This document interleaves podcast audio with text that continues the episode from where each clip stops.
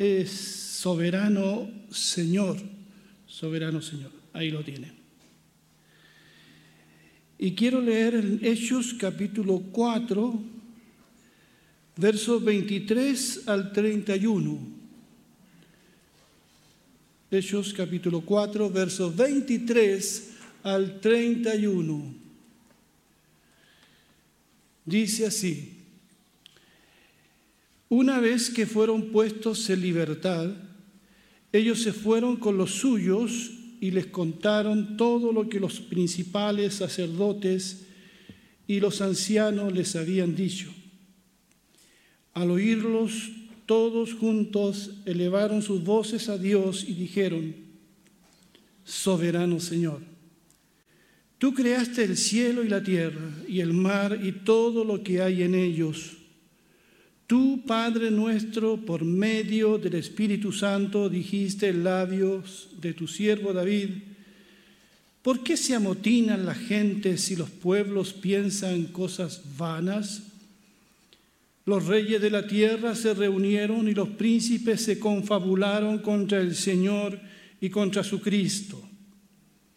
Es un hecho que Herodes y Poncio Pilato, junto con los no judíos y el pueblo de Israel, se reunieron en esta ciudad en contra de tu santo Hijo y ungido Jesús, para hacer todo lo que por tu poder y voluntad ya habías determinado que sucediera. Ahora, Señor, mira sus amenazas y concede a estos siervos tuyos proclamar tu palabra sin ningún temor. Extiende también tu mano y permite que se hagan sanidades y señales y prodigios en el nombre de tu santo Hijo Jesús. Cuando terminaron de orar, el lugar donde estaban congregados se sacudió y todos fueron llenos del Espíritu Santo y proclamaban la palabra de Dios sin ningún temor. Amén. Este relato contiene una oración como pocas. Esta oración está hecha en un contexto histórico específico, en medio de la incipiente persecución de la iglesia de Jerusalén. Los versos anteriores nos dicen que Pedro y Juan ya habían salido de Sanedrín, habían sido amenazados para que no hablaran más de la resurrección de Jesucristo. Eso les dijeron los miembros del Sanedrín. Pero Pedro y Juan, puestos en libertad, se reunieron con la iglesia y le contaron todo lo que les había pasado. Seguidamente, lo único que hicieron Pedro y Juan y la iglesia reunida allí, lo único que hicieron fue elevar, elevar una oración a Dios. En esta oración hay elementos que debemos atender. Fue una oración hecha en unanimidad, de común acuerdo, en consenso. Todos eh, estuvieron de acuerdo en orar y también en el contenido de la oración, de lo que le iban a pedir a Dios en esas circunstancias. Y las palabras que escogieron para referirse a Dios con, lo que, con la que comienzan esta oración es soberano Señor. Nosotros empezamos de muchas maneras, Padre nuestro Señor, pero ellos en este, en este momento dijeron soberano Señor.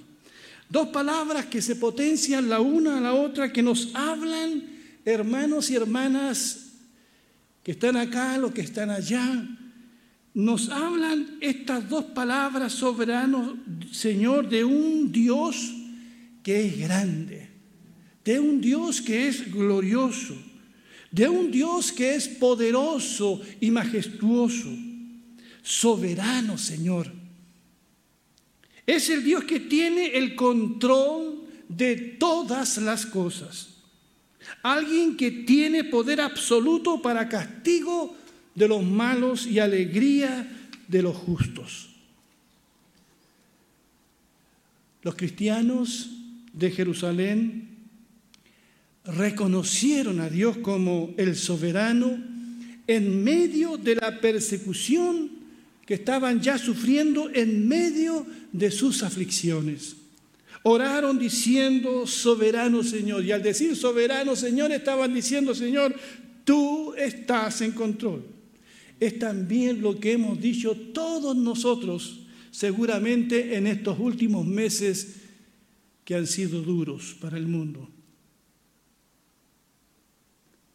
Solo Dios es soberano.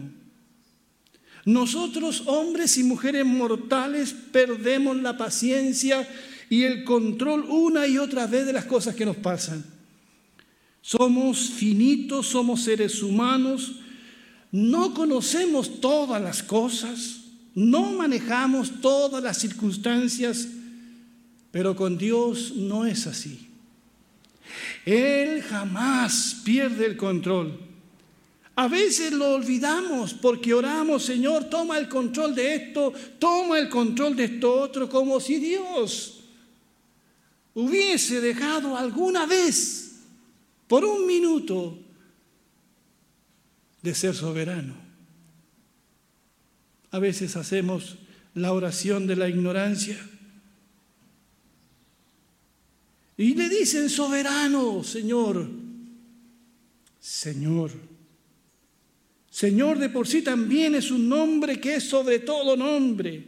Rey de reyes, Señor de señores, el Quirios, el Adonai, el alto y sublime, ante quien todos y todas, quieranlo o no, tendrán que doblar sus rodillas. Ustedes saben que por llamar soberano, Señor a Jesucristo, los primeros cristianos fueron perseguidos. Porque había otro Señor, otro soberano en el imperio que estaba allí en Roma. Pero ellos dijeron, no, Jesucristo es el Señor. Hoy nosotros decimos, Jesús es el Señor y nadie nos persigue. Quizás porque nadie nos cree también.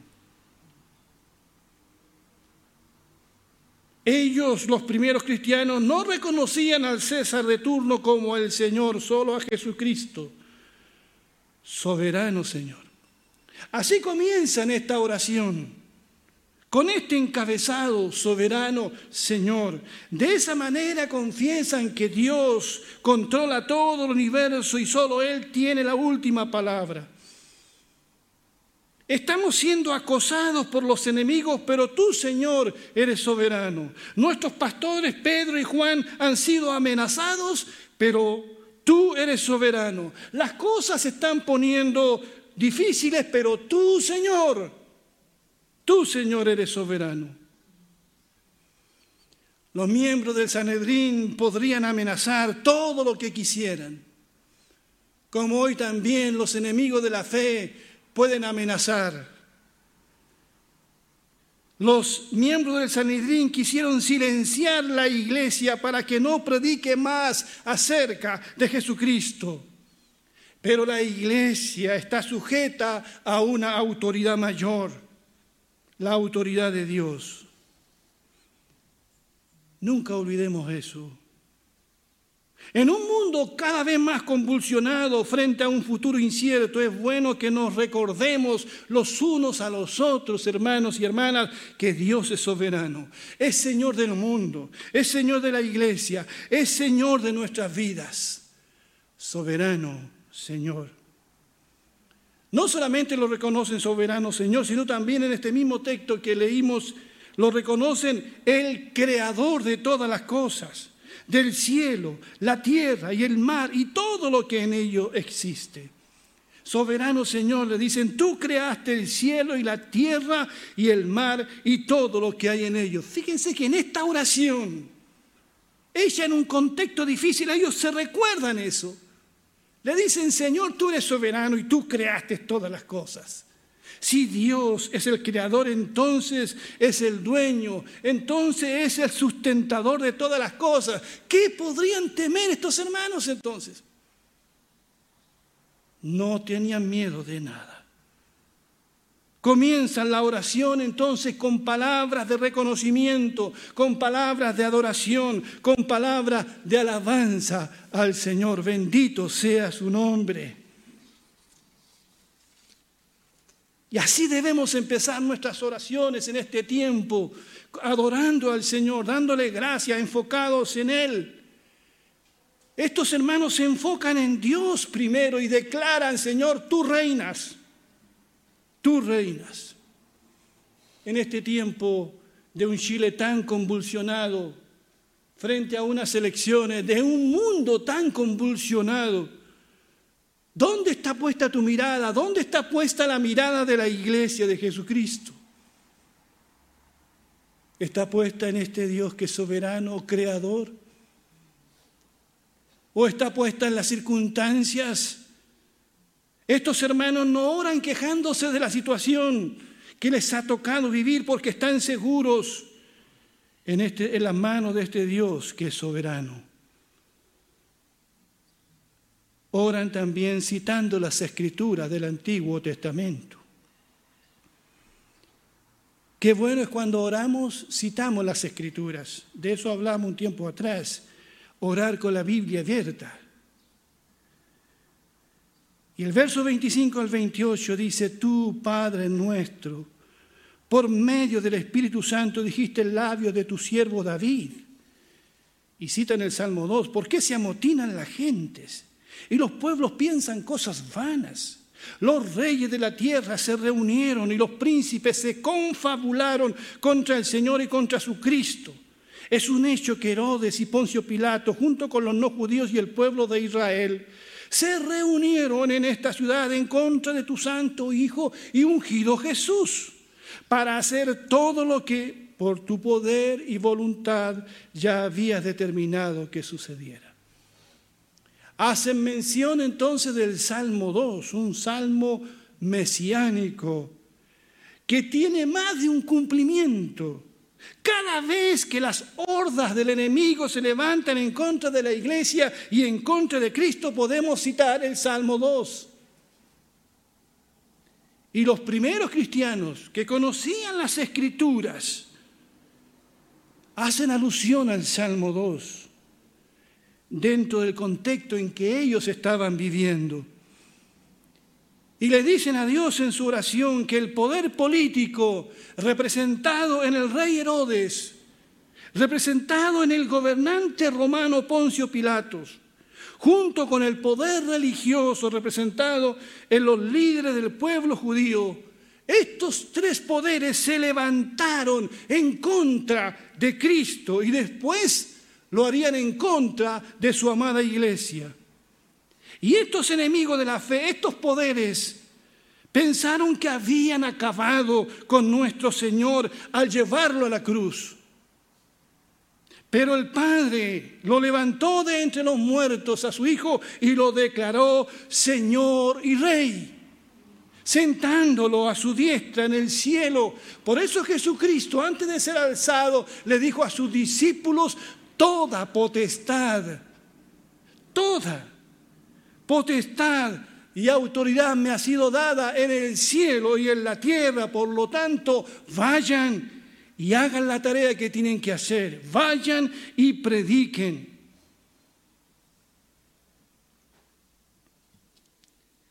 El verso 29 nos dice algo muy importante, hermanos y hermanas y amigos que me están escuchando, es sumamente importante lo que dice el verso 29. Todo esto que pasó en Jerusalén no fue casualidad. Fue para hacer todo lo que por su poder y por la voluntad del Señor Dios había determinado que sucediera. ¿Lo ven? Estaba en el plan de Dios aún la muerte de su Hijo Jesucristo. Lo que no sabían los enemigos de la fe es que estaba en el plan de Dios la resurrección también de su Hijo. Todo, todo era y es también en el día de hoy el plan perfecto de Dios. ¿Cuántos dicen amén? Amados, a Dios nada le sorprende. Él está en control. Es su palabra la que se cumple, es su voluntad la que se hace en el cielo y en la tierra. Por eso la primera iglesia de Jerusalén creía en la soberanía de Dios y en el plan perfecto que Dios tiene para cada uno de sus hijos. Sus vidas, sus preciosas vidas, aunque fueran a la muerte, ellos sabían que estaban en las manos de Dios y no en las manos de las autoridades de turno.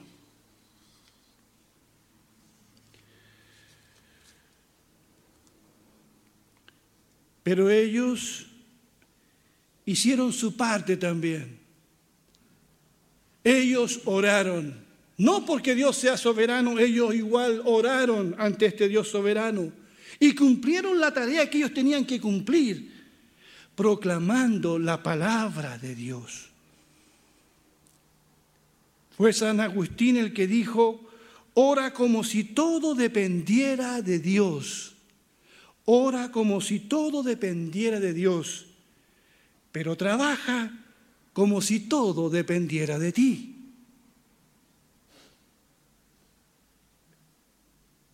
Nuestro Dios no solo es el Dios de la creación, es el Dios de la revelación, es el Dios de la historia, es el Dios de los acontecimientos políticos, que como dice John Stott, ha logrado que hasta sus enemigos Herodes, Pilato, los judíos y los no judíos conspiren contra Jesús y cumplan lo que estaba determinado por Dios. Este es nuestro Dios. Es el Dios soberano. Es el Dios que crea, como dicen estos hermanos. Es el Dios que habla. Es el Dios que determina, es el Dios que decide. Toda otra autoridad humana, terrenal y temporal siempre estará subordinada al Señor soberano. ¿Cuántos dicen amén? Esto lo tenían muy claro estos hermanos. Por eso oran de esta manera.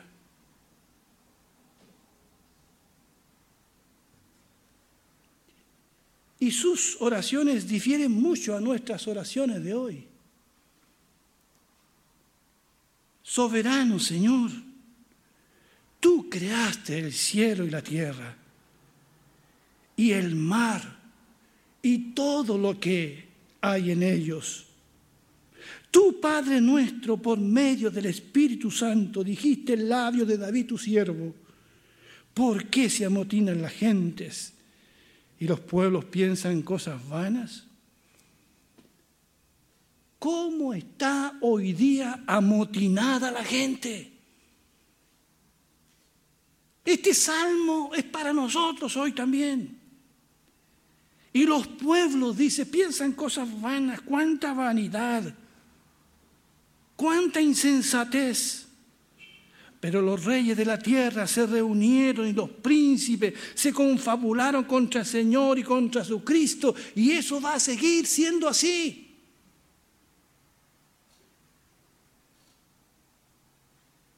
Es un hecho que Herodes y Poncio Pilato, dice, junto con los no judíos y el pueblo de Israel, se reunieron en esta ciudad en contra de tu santo Hijo y ungido Jesús, para hacer todo lo que por tu poder y voluntad ya habías determinado que sucediera. Y dicen después, ahora Señor, mira sus amenazas y concede a estos siervos tuyos proclamar tu palabra sin ningún temor.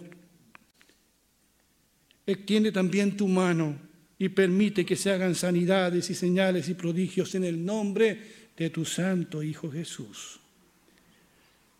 Qué precioso, ¿verdad? Oran por dos cosas que saltan a la vista aquí. Que el soberano Señor tome en cuenta las amenazas de los enemigos de la fe. Eso le dice, Señor, toma en cuenta. Que Él las tenga presente y vaya que el Señor las tiene presente. ¿Acaso no le dijo, como predicábamos semanas atrás, acaso no le dijo el Señor a Saulo, Saulo, ¿por qué me persigues? El Señor tiene presente a todos aquellos que quieren hacerle mal a la iglesia y a la causa de Cristo y a sus hijos. El Señor tiene presente las injusticias que se cometen en contra de ti. No pidas venganza por tus enemigos, como estos hermanos no la pidieron, sino lo único que le dijeron, Señor, Señor, ten presente lo que ellos están haciendo. Eso nomás le dijeron. Y lo segundo que le dijeron, y en esto quiero enfocarme, dice, le piden al Señor que Él les permita predicar sin miedo la palabra del Señor, sin temor a las amenazas. No pidieron entonces venganza sobre aquellos que se le oponían. No pidieron tampoco protección, ni un trato especial. Pidieron lo único que pidieron, Señor, haznos valientes, danos de nuevo, como dice otra versión. Danos valiente para predicar a Jesucristo, aún en medio de la oposición, aún en medio de la adversidad. Pidieron el poder del Espíritu Santo para predicar la palabra de Dios y sanar los enfermos y seguir siendo iglesia.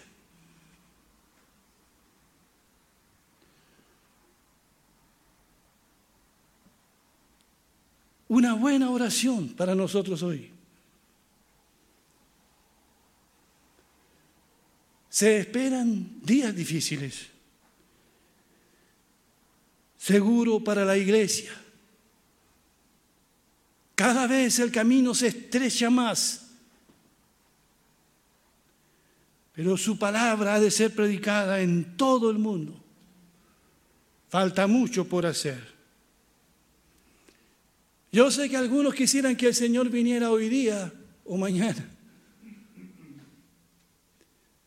Hay mucho que hacer todavía. Él sabe cuándo va a venir, amén. Va a venir cuando, en el momento justo, Él solamente conoce el día y la hora. Nosotros tenemos que seguir haciendo la tarea. Y aprendamos algo de estos hermanos aquí, mis queridos hermanos y amigas. Sabes, Dios no siempre quitará el problema. Como en este caso, la persecución no cesó. La oposición fue, después de esta oración, casi más grande, cosas que ustedes sigan leyendo. Hay un grupo aquí que está estudiando el fantástico libro de los Hechos, ¿cierto, Anita? Debe estar muy bueno, ¿cierto? Y tienen un excelente maestro también.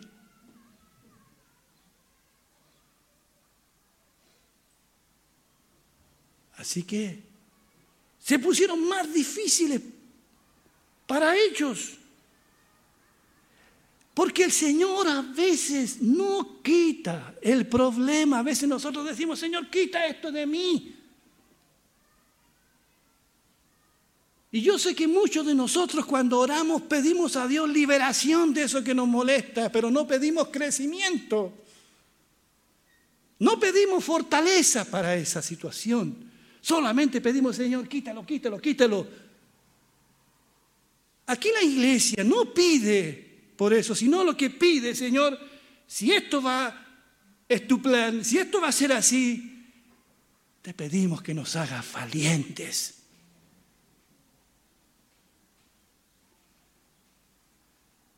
¿Somos valientes nosotros? ¿Estamos viviendo la fe con valentía? O estamos diciendo, Señor, quítalo, quítalo de mí, quítate problema.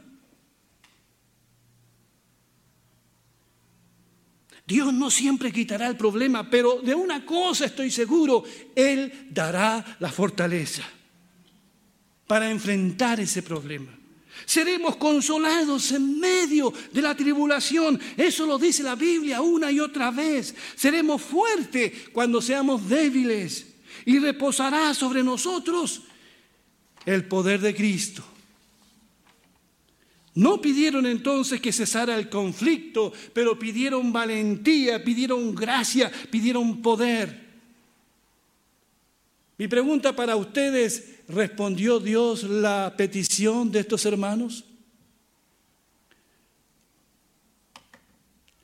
¿La respondió? ¿Se agradó Dios de esta oración? Claro que sí. Claro que sí. Inmediatamente. Porque dice el verso 31, cuando terminaron de orar, el lugar donde estaban congregados se sacudió y todos fueron llenos del Espíritu Santo y proclamaban la palabra de Dios sin ningún temor. Dios respondió a esto. Soberano Señor, hermanos y hermanas, trae esperanza, trae tranquilidad, trae gozo a tu vida saber que Dios es soberano. ¿Sí?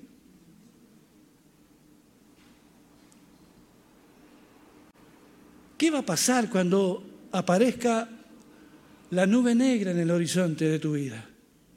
¿Cómo será tu oración a partir de ahora?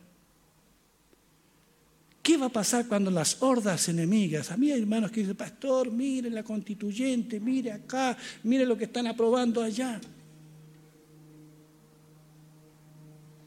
¿De qué tenemos miedo? ¿Dónde está puesta nuestra mirada? Todos vamos a ir a votar seguramente el próximo domingo. Pero nuestra esperanza está en Jesucristo. Él es soberano, Él estará, con su iglesia, Él estará con nosotros. Dios es soberano, pero esto no significa que nuestros problemas se acabarán. Es cosa, como decía antes de leer, lo que pasó después con la iglesia de Jerusalén.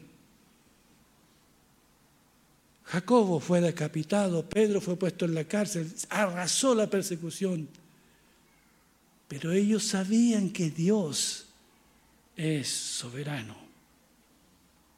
Tuvieron la valentía para hablar de Jesucristo estaban muy conscientes que el Señor reina. El Señor reina.